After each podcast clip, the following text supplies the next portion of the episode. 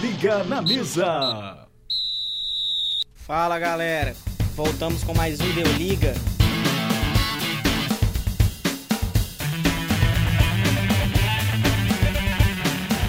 Mais um para falar sobre Brasileirão, campeonatos femininos como Champions e a própria seleção, entre outros campeonatos europeus também.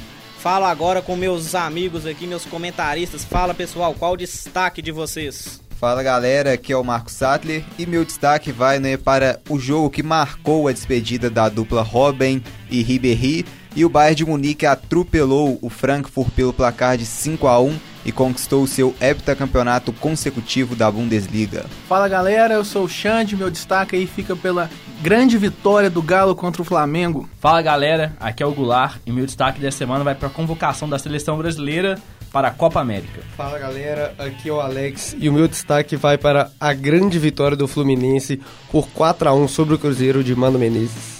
Fala galera, aqui é o Pedro Melo e meu destaque é por conta da saída do Company do Manchester City após 11 anos. Então, dando sequência ao programa, vamos começar pelo Brasileirão. Brasileirão.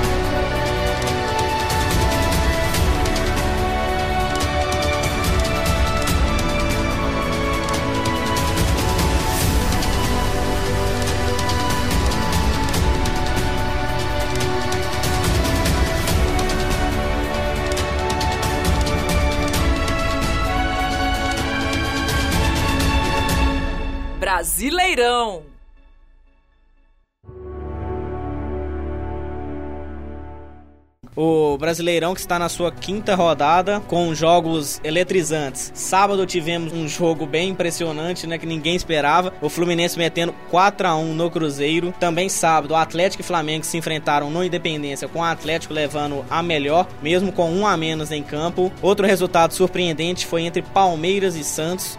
Todo mundo esperando um clássico disputado. E o Palmeiras vai lá e mete 4 no Santos jogando no Pacaembu. O Filipão engoliu o São Paulo nesse jogo, hein? Deu nem chance pro São Paulo. Já no domingo, o jogo das 11, São Paulo e Bahia empataram em 0 a 0 Inter e CSA 2 a 0 para o Inter no Beira Rio. Chapecoense e Fortaleza. Fortaleza ganhando de 3 a 1 fora de casa na Arena Condá. Goiás e Botafogo. Meu Goiás gigante parou o Botafogo 1 a 0 O Atlético Paranaense perdeu em casa para o Corinthians. Ceará e Grêmio se enfrentaram na Arena Castelão, com o Ceará levando a melhor sobre o time do Grêmio.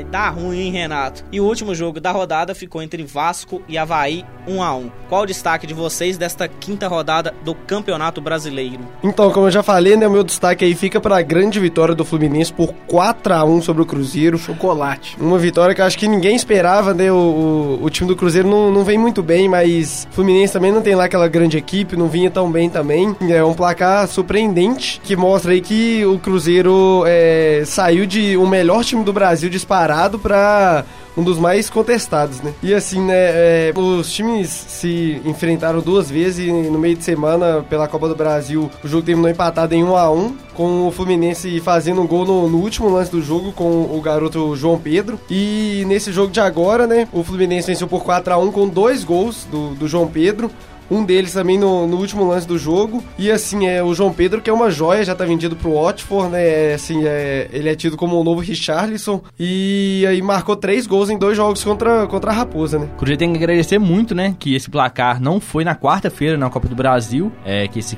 placar elástico de 4 a 1 essa goleada, não foi sofrida na Copa do Brasil. Senão era muito difícil reverter o placar, né? Por mais que o Cruzeiro seja o atual bicampeão da competição, seria muito difícil. É, e o Cruzeiro, né, mostrando mais uma vez que do, em campeonatos de pontos corridos não, não é a dele, né? Pelo menos com o, o Mano Menezes. É só no, nos campeonatos é, de mata-mata mesmo. Tanto que na Libertadores o time passou como o segundo melhor time da, da competição, né? É, em três jogos que o Cruzeiro fez fora de casa, né? É, nesse campeonato brasileiro, o time sofreu 10 gols.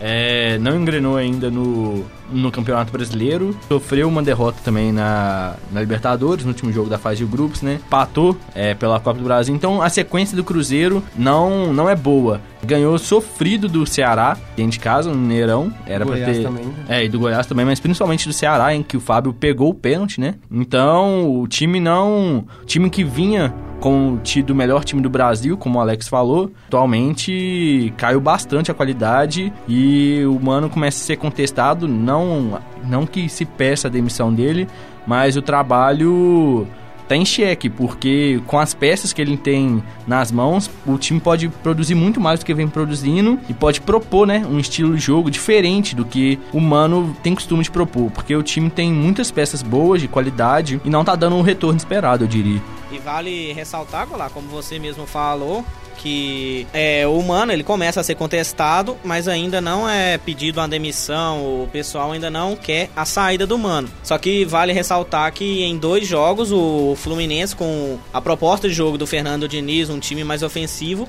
finalizou 40 vezes ao gol do, do Fábio, e o do Cruzeiro, com a proposta de jogo do Mano, finalizou ali 4, 5 vezes. Vocês acham que a torcida ela ainda vai adotar esse estilo Mano Menezes de fez um gol, retrancar, ganha no, no sufoco ali, ganha apertado com o time jogando em um contra-ataque, em uma bola? Vocês acham que a torcida ainda vai adotar esse estilo de jogo ou a torcida quer mais pelo que o próprio time do Cruzeiro pode render, pelas peças que tem, pelos jogadores de ataque que tem? Vai se manter muito no, no resultado, se o time começar a render e começar a vir resultado, tanto na Copa do Brasil, depois é, pós-Copa América na Libertadores. Então, se der resultado o time, a torcida vai parar de fazer esse barulho que tá fazendo atualmente contra o Mano, vamos dizer assim. É, e eu acho que assim, a torcida do Cruzeiro é, nunca aceitou né, esse, esse jeito, pelo menos sempre ficou muito dividida. A maioria, é, maioria não, talvez 50-50 nessa, nessa questão. Então, assim, metade é aceita porque o time ganhou títulos, né, ganhou duas, duas Copas do Brasil, mas metade também questiona muito porque, apesar de ter ganhado esses dois títulos, o time nunca joga bem, o time nunca joga pra frente, faz um a cada 20 jogos, assim, que é muito bons mesmo, você fala, nossa, que hoje foi muito bom ver, ver o Cruzeiro jogar. Então eu acho que, que isso sempre foi uma coisa que dividiu a torcida. E nesse momento agora que o Cruzeiro vem vivendo, a coisa que, que a parte que, que não gosta está se tornando maior do que a parte que, que aceita né, o time jogar dessa forma. É, e pode parecer estranho que eu vou falar aqui, mas o jogo de quarta-feira pela Copa do Brasil entre Cruzeiro e Fluminense foi muito pior do que o de sábado. Primeiro tempo do Cruzeiro, é, sábado contra o Fluminense. É, contra o Fluminense. O primeiro tempo do Cruzeiro, sábado contra o Fluminense, já foi melhor do que o de quarta-feira, tanto que na quarta-feira o Cruzeiro deu apenas um chute ao gol. Não é que no jogo de sábado tenha proposto mais o jogo, dado mais chutes, criado mais oportunidades, mas já viu uma melhora. É, mas tá muito abaixo do esperado, tá muito abaixo do que a torcida e a imprensa esperava do time, até pelos nomes, como eu já falei, que o Mano Menezes tem à disposição, tá difícil. É, vale chamar a atenção também para a defesa do Cruzeiro, né? Que até a quinta rodada da Libertadores não havia tomado gol, né? Então era uma das defesas mais seguras aí do, do futebol Brasil, brasileiro. né? Sim.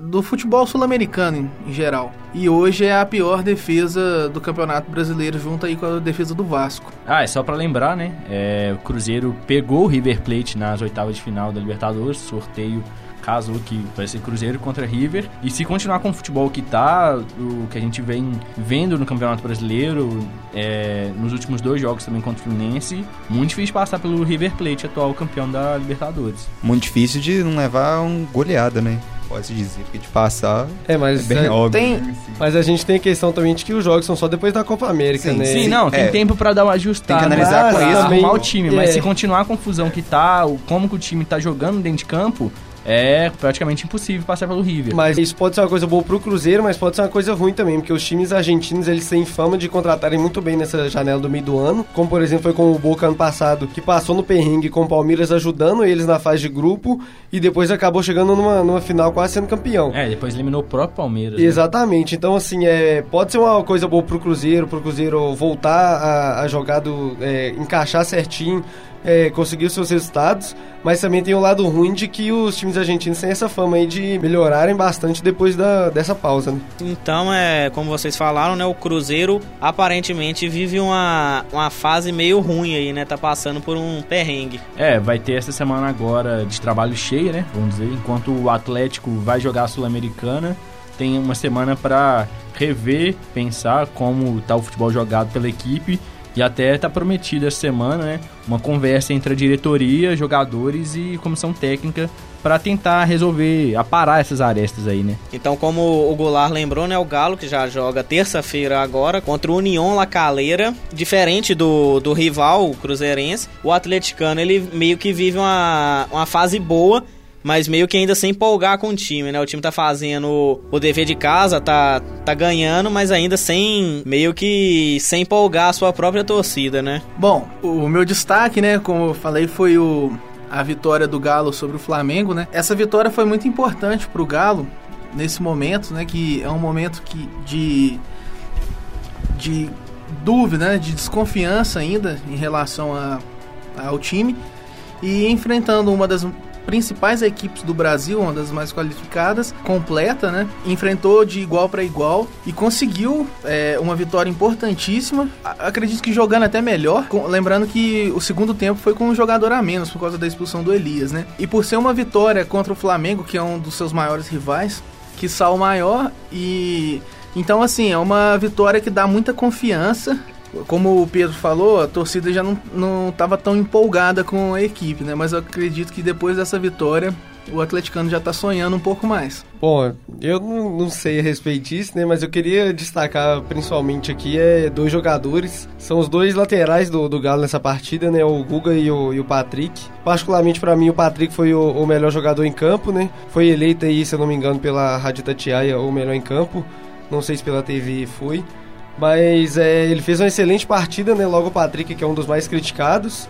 E do outro lado o Guga também, né, que vinha sofrendo críticas por parte da torcida, parte a, a, a maior parte apoiando, mas alguns estavam criticando também. Foi muito bem no jogo, é, apesar de em relação a bolas aéreas ele ainda ser muito fraco, né?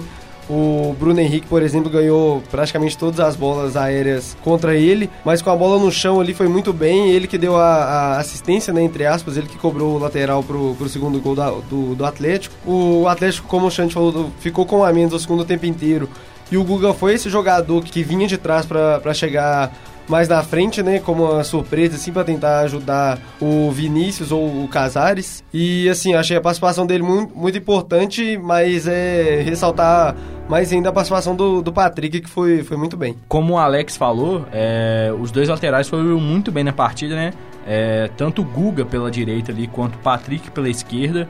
Diria que o Patrick até foi muito bem, o que comprova o que eu e o Alex falava aqui há um tempo, que o problema do time do Atlético não era o Patrick em si, né? Era outras coisas. E o Guga, né, que vai desfalcar a equipe atleticana durante um bom tempo, né? Porque vai servir a seleção olímpica brasileira. Já não basta muitas vezes a seleção principal desfalcar as equipes brasileiras, né?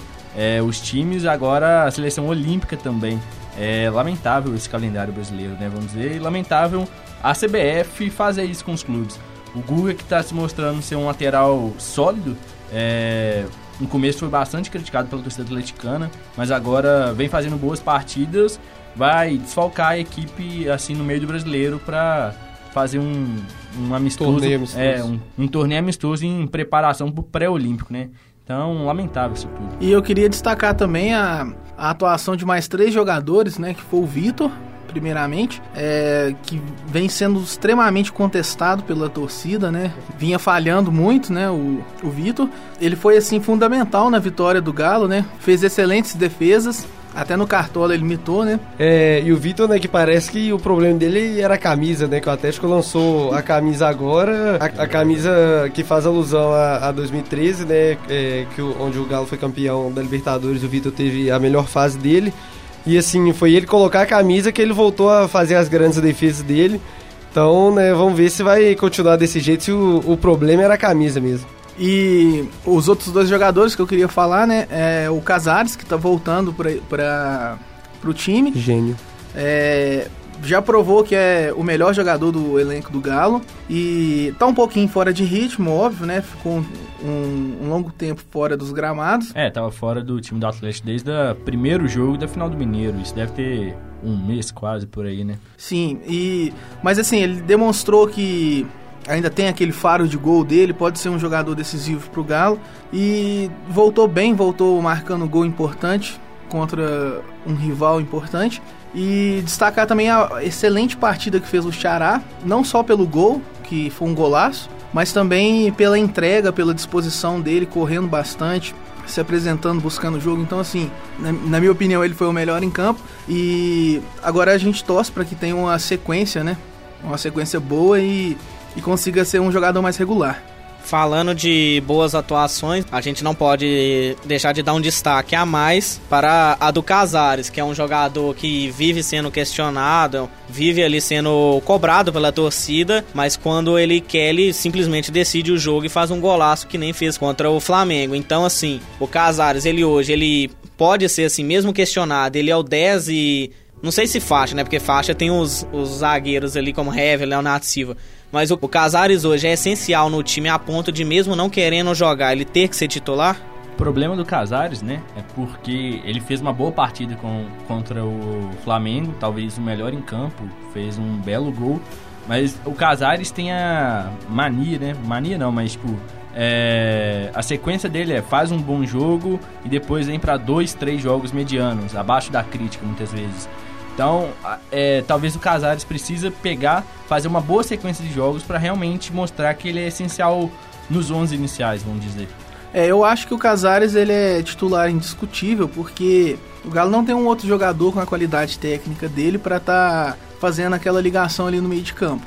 Então, sem, sem o Casares em campo, o Galo, o Galo fica sem ter como armar o jogo. Então, vinha sofrendo com isso nos jogos passados. Conseguiu vitórias, conseguiu, mas é, isso isso era uma das coisas que estava dificultando o jogo do Galo.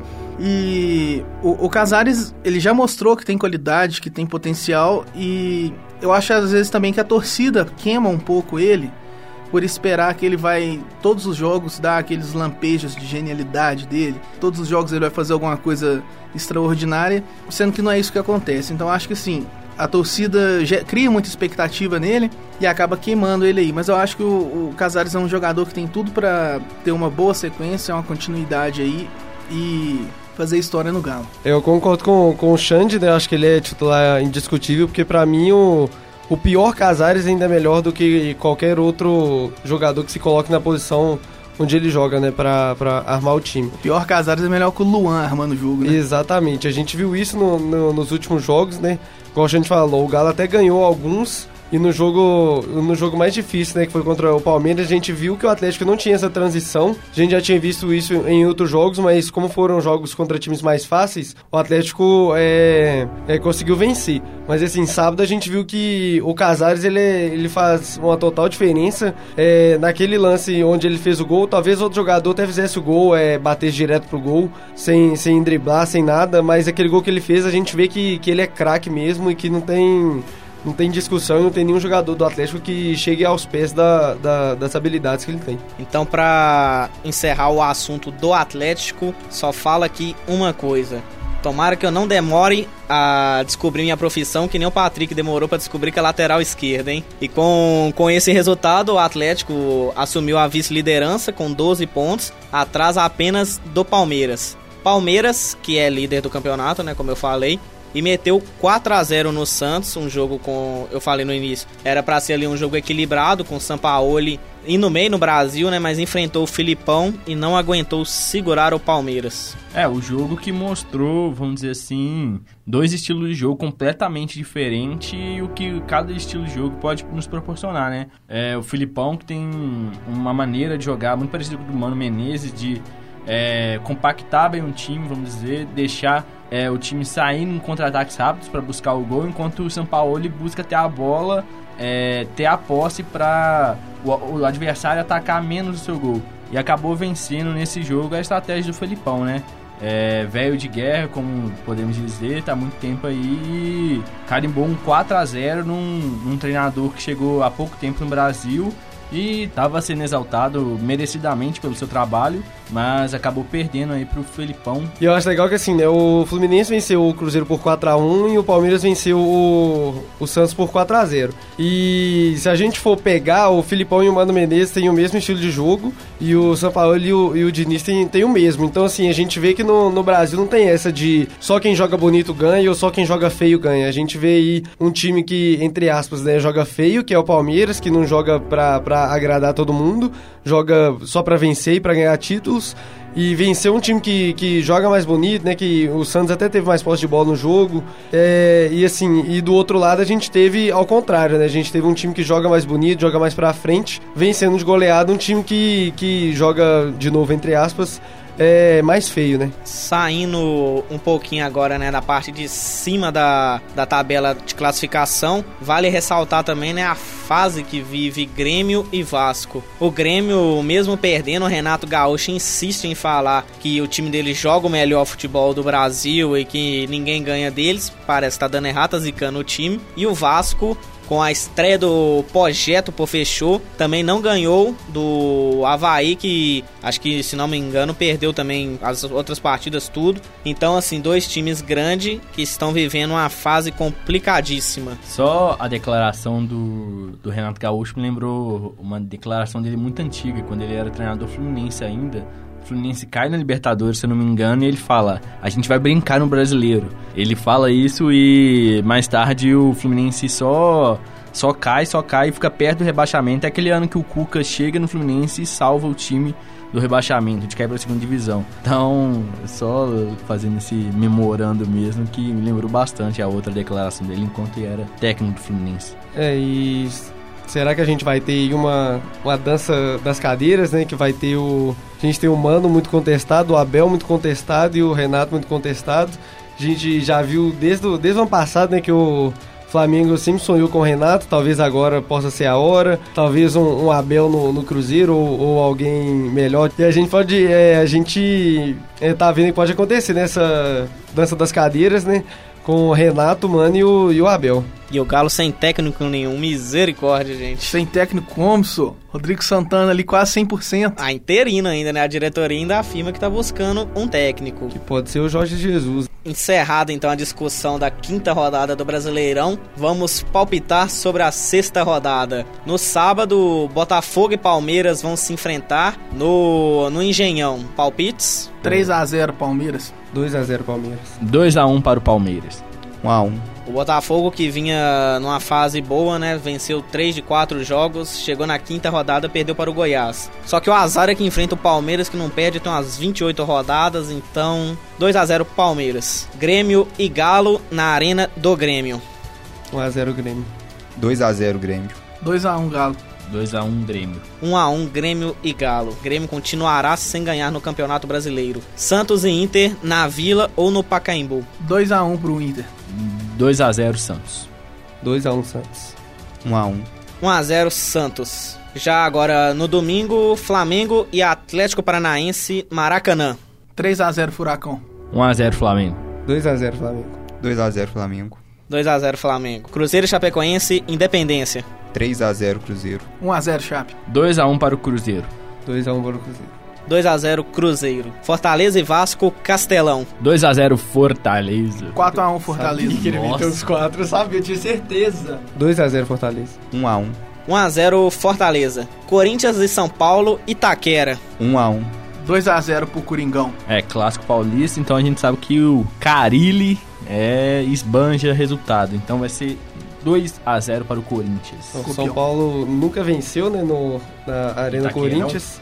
E nunca vai vencer. Então, obviamente, 1 a 0 para o Corinthians. 2x1 Corinthians. Bahia e Fluminense na Bahia. Meu Roger Machado, incrível. Só que é contra o, o Diniz, que também é incrível. Mas vai ser 2x1 pro Bahia. 2x1 Fluminense. 2x2. 2x1 para o Bahia. 1x0 Bahia, gol de Gilberto. Havaí e Ceará. 3x0 Ceará. A a arena um. tá ressacada, viu? 3x1 Ceará.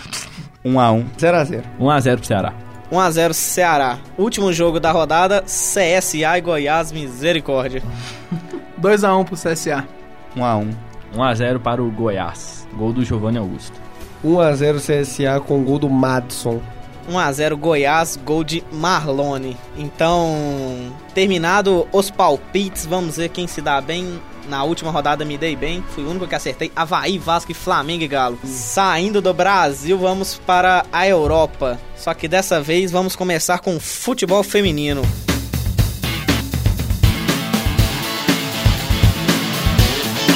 Futebol feminino.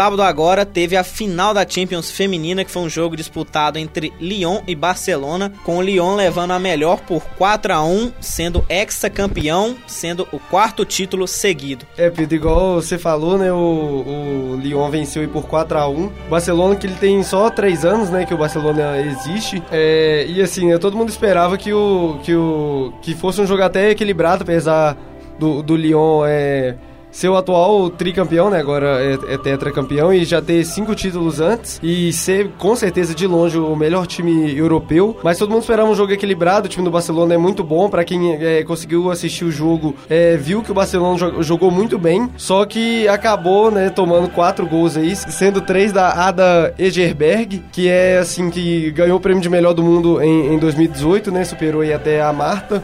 E é, ela provavelmente tem tudo para ser a melhor do mundo, apesar desse ano a gente ter a Copa do Mundo e ela não tá, né? Porque a seleção dela não foi pra Copa do Mundo. E, e assim, né? Apesar desse detalhe da, da, da Copa do Mundo, detalhe não, né? É uma Copa do Mundo, mas apesar desse detalhe, ela tem grande chance de ser novamente a melhor do mundo, né? Carregou esse, esse time do Lyon, que já é muito bom. E o Barcelona, com a brasileira Andressa Alves aí, é, acabou não conseguindo suportar. Era uma, um resultado já esperado, esse título do Lyon, mas é, o Barcelona não tem que abaixar a cabeça não, que só tem três anos que o time feminino existe e com certeza vai colher muitos frutos é, daqui para frente. Continuando o assunto, a modalidade feminina, a seleção brasileira feminina foi convocada pelo, infelizmente, o técnico Vadão para disputar a Copa do Mundo da categoria, que será disputada em junho desse ano na França. É, e a Copa do Mundo que vem se aproximando aí, né? Como você disse, Pedro. É, e é lamentável, né? A gente, vamos colocar aqui, é, a Copa do Mundo ser colocada no mesmo espaço de tempo, vamos dizer, que a Copa América, o que acaba desviando um pouco do foco da competição, né? É, o que poderia. A competição que vai ser transmitida na TV aberta pela primeira vez na Rede Globo, é, ao mesmo tempo que a seleção masculina vai estar tá jogando a Copa América. Então eu acho que é uma falta de senso também da Comembol, né? De marcar essa competição para o mesmo espaço no calendário que seria a Copa do Mundo Feminina, que já está marcada há muito mais tempo, né? É, mas a gente tem também o lado positivo disso, né? Porque muita gente não acompanha o, o, o futebol feminino e, e, pelo que parece, os jogos da seleção feminina vão ser logo depois de, de alguns jogos que a Globo mesmo vai transmitir. Então, as pessoas que já vão, vão estar vendo a Copa América é, vão continuar no, sentadas no sofá para assistir a, a seleção brasileira. Então, apesar desse lado negativo que o, que o Goulart falou, a gente tem esse ponto positivo. E só que a gente tem um, um grandíssimo ponto negativo que é o Vadão, né? Isso. Porque o povo que não acompanha o, o, o futebol feminino, a seleção feminina, vai é, acabar de ver um jogo de Copa América e vai falar: olha, finalmente eu vou poder acompanhar, vamos ver se a seleção feminina é boa mesmo e tudo mais. Principalmente o povo que tem preconceito, né? E aí vai ver uma seleção totalmente desorganizada, sem padrão nenhum. É, mesmo ainda tendo uma das melhores jogadoras do mundo, como por exemplo a Cristiane, a Marta e a, e a Andressa Alves. E a Formiga tá lá ainda. Exatamente. Também, né? Só que assim, a gente tem um treinador que coloca a Andressa Alves, que é camisa 10 do Barcelona, como lateral esquerda em um jogo. E o Brasil é uma seleção que vem de nove derrotas seguidas. E quem acompanha mesmo não tem esperança nenhuma. E muito pelo contrário, teme muito de que o futebol feminino aqui no Brasil seja é, totalmente desqualificado justamente por causa dessa Copa, que vai ser a primeira Copa que vai ser transmitida em TV aberta. Então a gente tem esse gigantesco lado negativo aí. É bem assim, né, que o Alex falou, né? Você tá aproveitando vendo né, a Copa América, talvez a seleção brasileira também masculina é mal treinada, né, também, você aproveita o embalo e vai ver também, né, uma seleção feminina mal treinada também, com nove derrotas seguidas, para tudo acumular numa verdadeira desgraça, né, juntando as duas, mas aí, né, é, é, o que a gente sempre fala, né, a gente só liga para futebol feminino, né, alguns ainda no caso, só quando a gente chega perto de uma Copa do Mundo, né? Ou de uma Olimpíadas. É um descaso completo da CBF, né? Só quando e, quer criticar também. Né? É, e a gente sempre critica depois, né? Porque a seleção feminina não ganha nada além sem ser de torneios amistosos, né? Chega em Copa do Mundo e Olimpíadas. Copa América, Copa América não, não, conta, né? Talvez assim, com uma competição tão de ponta igual a Copa é. do Mundo e Olimpíadas. Talvez até alguns amist é, torneios amistosos que o Brasil faça são mais difíceis do que a Copa América. É, sim porque alguns torneios, inclusive, normalmente que jogam no final do ano, contam às vezes com Estados Unidos, Canadá, Japão, Japão que são seleções mais fortes. Não é exatamente isso. A gente só liga para a seleção em momentos de competições importantes e a seleção não consegue ganhar essas competições justamente por essa falta de investimento, né? Que a gente vê bem mais presente esse investimento nos Estados Unidos, em seleções europeias também. E tudo se encaminha para mais uma vez, né? Nove derrotas seguidas, tem tudo para talvez dar mais um vexame, né? Tomara que esteja errado. É, como você falou agora só que o futebol feminino está sendo desenvolvido no nosso país, né? É muito porque a Comembol obrigou que todos os times que jogassem Libertadores tivessem um, uma equipe feminina. Então, Cruzeiro, Atlético, é, que são os dois times de maior expressão aqui do estado, é, começaram a formar seu time feminino só agora. Então eles estão jogando a A2 do Brasileirão, né? E o América já tem um time há alguns anos e já coleciona alguns feitos, né? É, alguns prêmios e vitórias em várias competições no Brasileirão. Continuando na seleção, porém mudando de categoria, vamos para a seleção brasileira masculina. O Tite, que nessa última semana fez a convocação para a Copa América, que será disputada aqui mesmo no Brasil esse ano. A lista de convocados é a seguinte seguinte: os goleiros são Alisson, Ederson e Cássio. Os laterais são Daniel Alves, Fagner, Fagner, bicho. Alexandre Felipe Luiz. Zagueiros Miranda, Thiago Silva, Marquinhos, Éder Militão. O meio-campo vem com Casemiro, Arthur, Fernandinho voltando à seleção, Alan, Lucas Paquetá ganhando chance, Felipe Coutinho e Neymar de atacante, né? Com Everton, David Neres também ganhando uma chance, Richarlison, Roberto ou Bob Firmino e Gabriel Jesus. Um dos pontos negativos, é, vou dizer, dessa convocação, né? É, da convocação do Tite foi a ausência do Fabinho, que começou o ano na reserva do, do Liverpool, porque ele tinha acabado de chegar, mas depois engrenou, tomou conta do meio-campo ali fez belíssima partida na Champions contra o Barcelona. É, titular absoluto atualmente do Liverpool, finalista da Champions e tá fora do da convocação, né?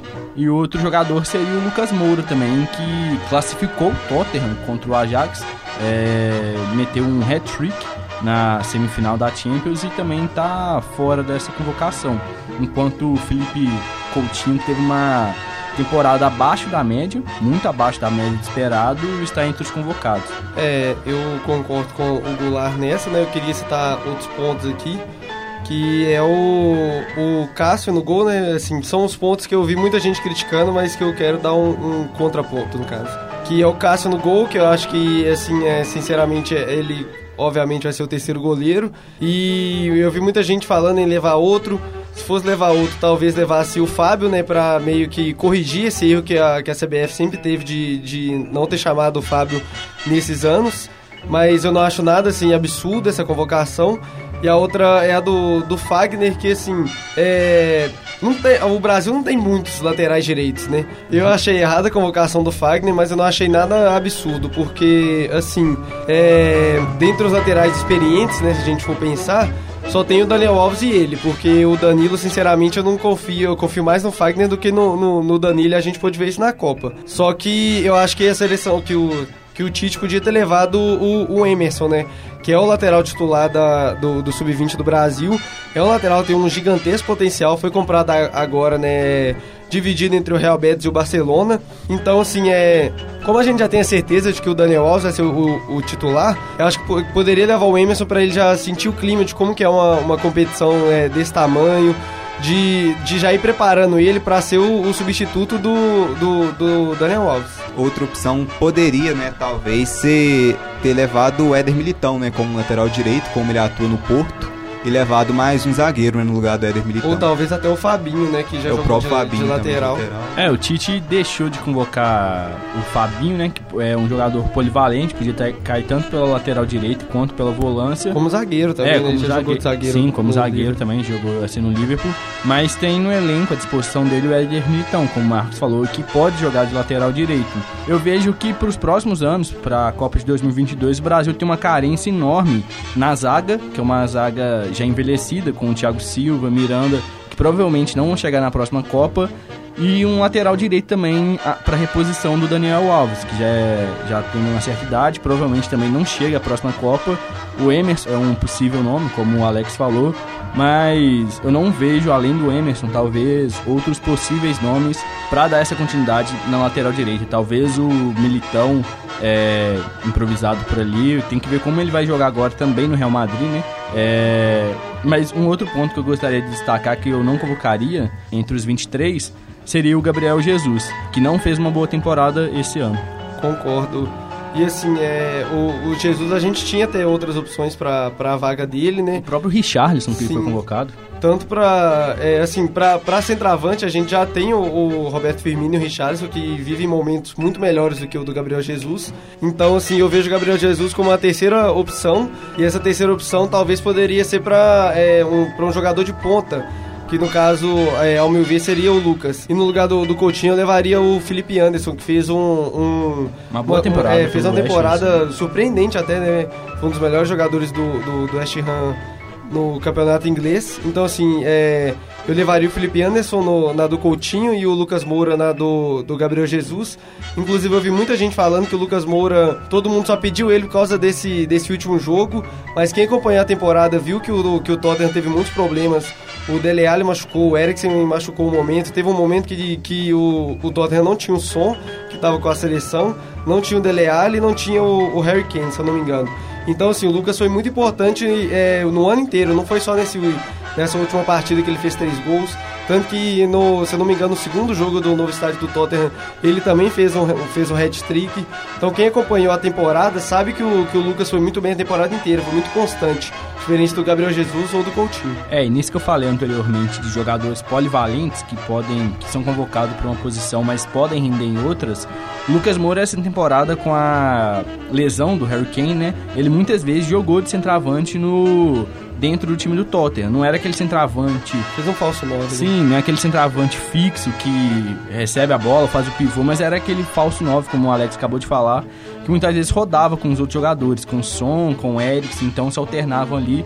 Podia ser uma opção também, dependendo pro jogo e a estratégia do Tite para certa partida.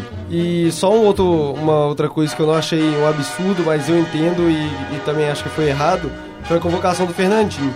O Fernandinho, para mim, ele é quase que um craque no, no, Manchester City com o, o, Guardiola, do jeito que ele joga, do jeito que o Guardiola coloca ele para jogar, ele é assim, essencial pro time. Só que na seleção é, já faz muito tempo, né, de, desde duas Copas atrás, que ele não vem muito bem, todo ele foi muito criticado no, na Copa de 2014, mais ainda na Copa de, de 2018. Então, assim, eu acho ele um grande jogador, mas é, na seleção ele nunca deu certo. E eu acho que o Tite devia é, parar de, de insistir com ele, até porque tem um cara, é, até porque tem um, um, jogador que é tão bom quanto, ou até melhor do que o Fernandinho, que é o Fabinho, né? Que nessa temporada foi, assim, para mim o melhor jogador brasileiro na, na, na, Premier League. É, mas assim, se você for olhar também essa questão dos jogadores que não rendem na seleção, sim, diria que praticamente a grande parte aí né, que joga na Europa não rende na seleção, igual joga no clube, né? São jogadores de empresários, jogadores que, ligam apenas para o clube e que não ligam para a seleção, né? A gente vê o Brasil, assim, última Copa conquistada em 2002, e o Brasil sempre que foi campeão mundial sempre teve jogadores que sempre na convocação, né, teve, tinha jogadores a mais, né, que jogavam no país do que que jogavam na Europa, né? A gente vê essa falta de comprometimento, né, de jogadores de clube, mas que não rendem na seleção, né? A gente vê mais uma vez o Tite com uma panela, né, já montada, assim meio que sem critério, né, para fazer modificações.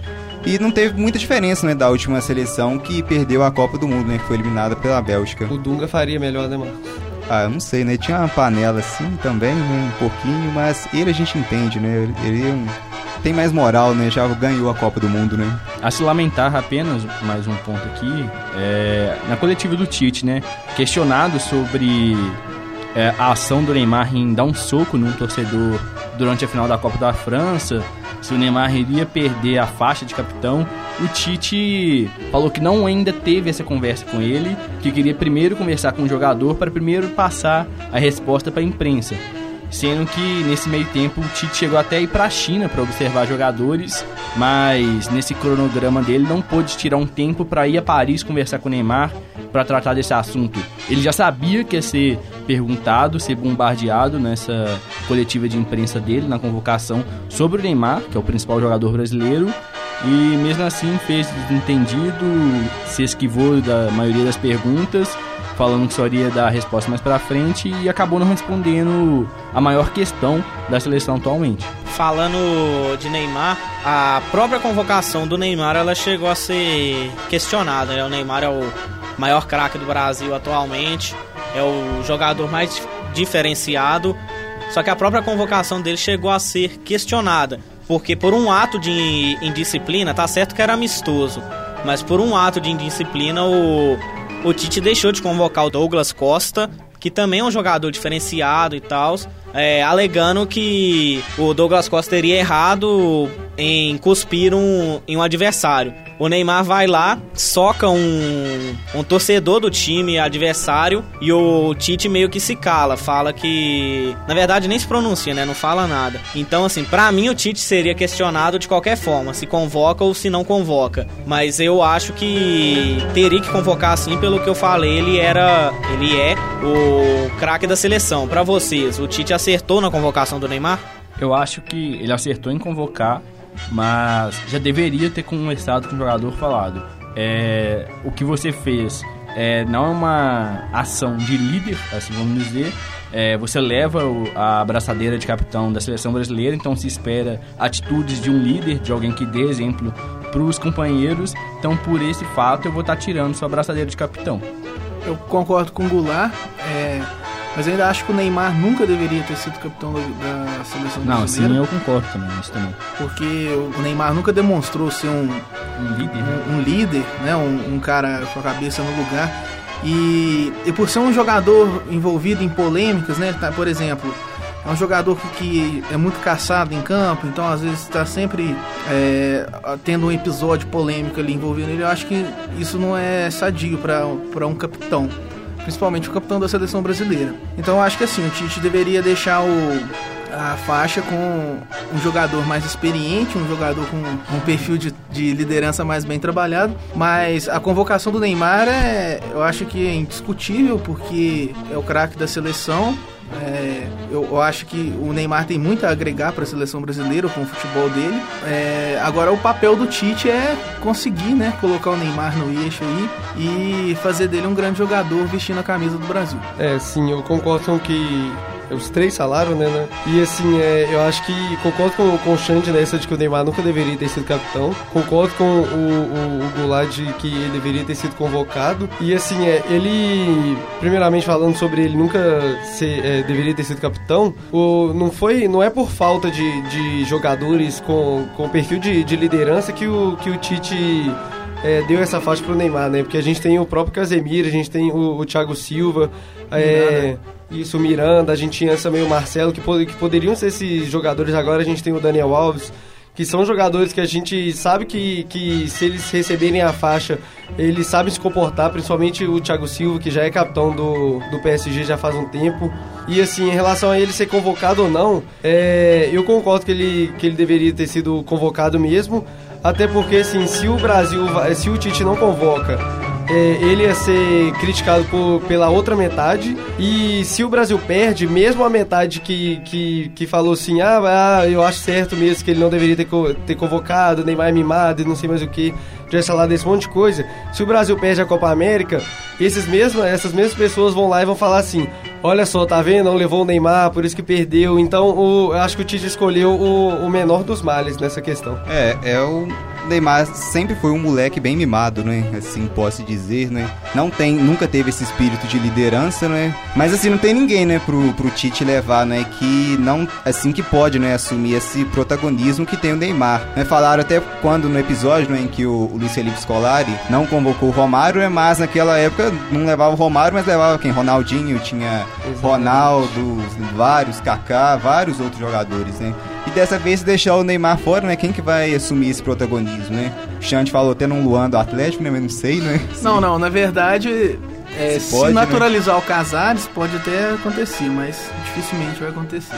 É, mas não é assim, tem que levar, né? Querendo ou não, óbvio, assim, não ganhou, né? Foi nas últimas duas Copas, né? Uma em 2014 porque foi lesionado e em 2018 por ter pipocado mesmo, né?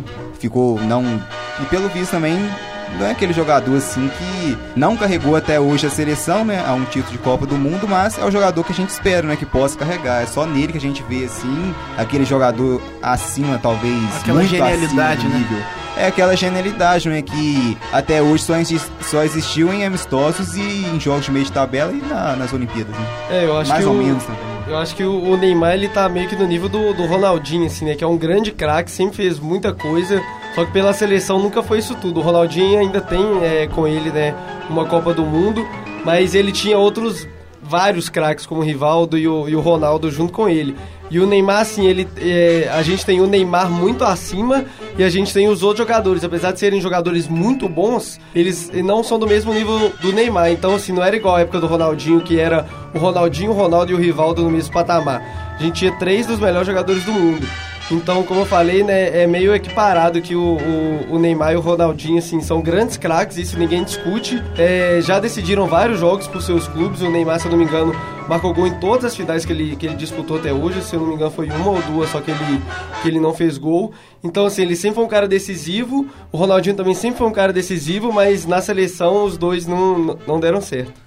Mesmo assim, acho que ainda pode colocar o Ronaldinho um patamar bem acima do Neymar em termos de seleção. Né? É, por causa da Copa do Mundo. É, eu né? também acho. Terminado o assunto Neymar e seleção, vamos para os campeonatos nacionais europeus, já começando pela Bundesliga. Bundesliga.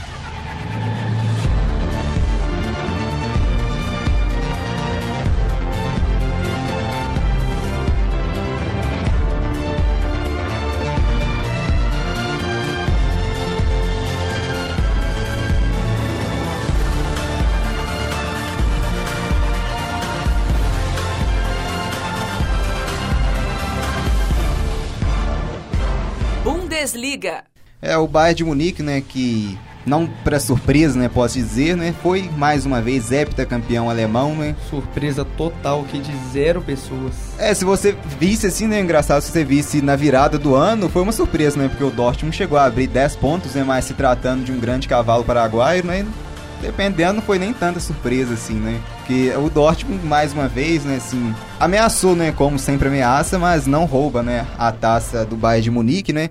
E a gente teve, assim, nesse, nessa partida, encerramento, né, uma goleada sonora por 5 a 1 que marcou, né, a despedida do Robin e também do Ribéry, né, duas lendas, assim, né, conquistaram vários títulos já com a camisa do Bayern de Munique. E foi muito bonita essa festa e legal a gente ver o Robin né, e o Ribéry marcando gols na despedida, né? O Robin se despedindo do Bayern com 35 anos, o Ribéry com 36. E né, a gente teve um Bayern de Munique, né, campeão alemão com 78 pontos, fechando só o campeonato alemão também. O Dortmund vice com 76 e o Leipzig com 66. O Leverkusen com 58, né, fechando as quatro equipes que vão para a Champions.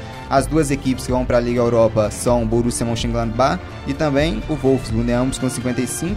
Já rebaixados o Hannover com 21, o Nuremberg com 19 e o 16 né, o Stuttgart com 28, vai disputar os playoffs do rebaixamento, né? É, eu só queria falar sobre o Frankfurt, né, que era assim o, principal candidato a pegar essa última vaga para a Champions. Acabou se dedicando mais para a Liga Europa, onde não conseguiu chegar na final.